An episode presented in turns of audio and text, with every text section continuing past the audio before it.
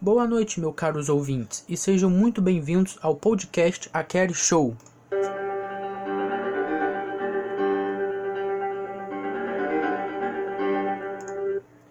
O meu nome é Vitor e eu sou aluno de Direito das Pessoas da Universidade Veiga de Almeida, e hoje irei falar sobre a desigualdade vivenciada pelas mulheres de nosso país.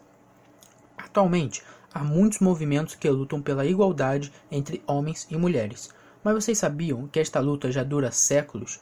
Pois é, o primeiro grande confronto a esta desigualdade veio durante a Revolução Francesa por meio da figura de Olympe de Gouges. Ela lutava principalmente pela participação ativa da mulher na política francesa e, para concretizar seus atos, ela lançou a Declaração dos Direitos da Mulher e da Cidadã. Muitos historiadores consideram este o marco inicial das lutas das mulheres contra a desigualdade, ou seja, a sementinha para o feminismo. Esta luta se intensificou na Inglaterra do século XIX e chegou ao Brasil no século XX, onde a primeira grande vitória feminina neste combate foi ter o direito ao voto em 1932.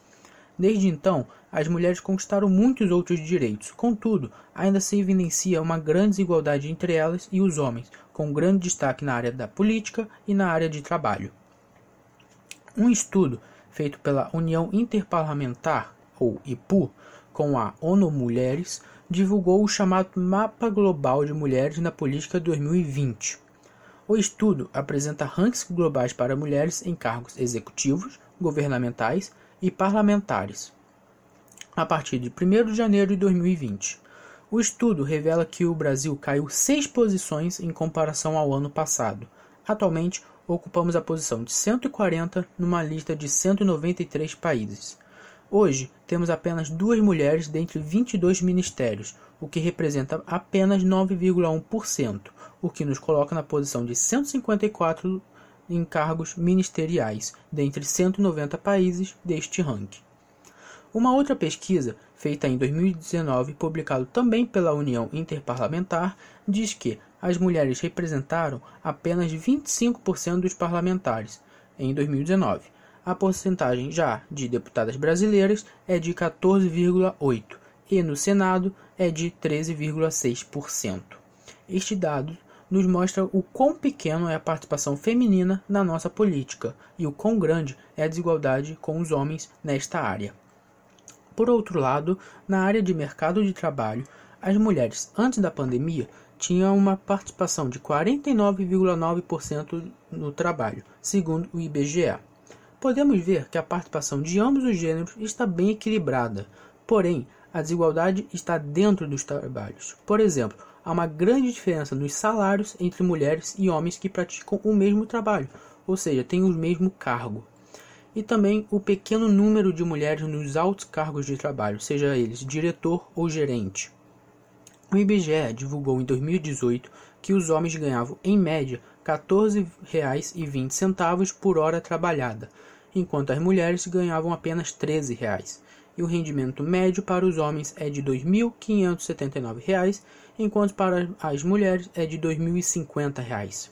Um fato triste é que 22,8% das mulheres que estão no mercado de trabalho possuem ensino superior completos, enquanto os homens estão apenas com 18,4% porém eles ganham mais do que as mulheres, ou seja, há mais mulheres qualificadas no trabalho, porém recebem menos do que os homens. O estudo também mostrou a diferença entre o salário médio de diretores e gerentes de ambos os sexos. Enquanto as mulheres recebem em média R$ 4.435, os homens recebem R$ 6.216, quase R$ 2.000 de diferença para os mesmos altos cargos. O Brasil colocou como meta, em uma conferência do G20, reduzir a desigualdade de gênero na economia em 25%. Agora é saber se eles vão ou não conseguir alcançar este feito. Uma das, se não a maior consequência de haver esta grande desigualdade, é que o homem se acha superior à mulher, e caso haja um confronto desta visão por parte dela, o homem, por se achar superior, acha que pode fazer o que bem entender com ela. Por causa desta visão, o país, em 2019, registrou 1.314 casos de feminicídio, uma alta de 7,3% em relação a 2018. Temos a média de uma morte a cada 7 horas. Com isso, o país ocupa o quinto lugar no ranking de mais casos de feminicídios no mundo. E neste ano, a pandemia, entre os meses de março e abril, os casos de feminicídio aumentaram 22,2%, comparado ao mesmo período do ano passado. Este dado foi dado pelo Fórum Brasileiro de Segurança Pública. Então, o primeiro passo para acabar com esta desigualdade é a educação. Acho que desde cedo devemos ensinar as crianças sobre a importância da igualdade de gênero, para que no futuro, quando estiverem na vida adulta, respeitar sempre as mulheres e criar um ambiente mais igualitário que com certeza será benéfico para todos. Este foi o assunto de hoje aqui no Akeri Show. Espero vê-los na próxima. Um grande abraço e boa noite.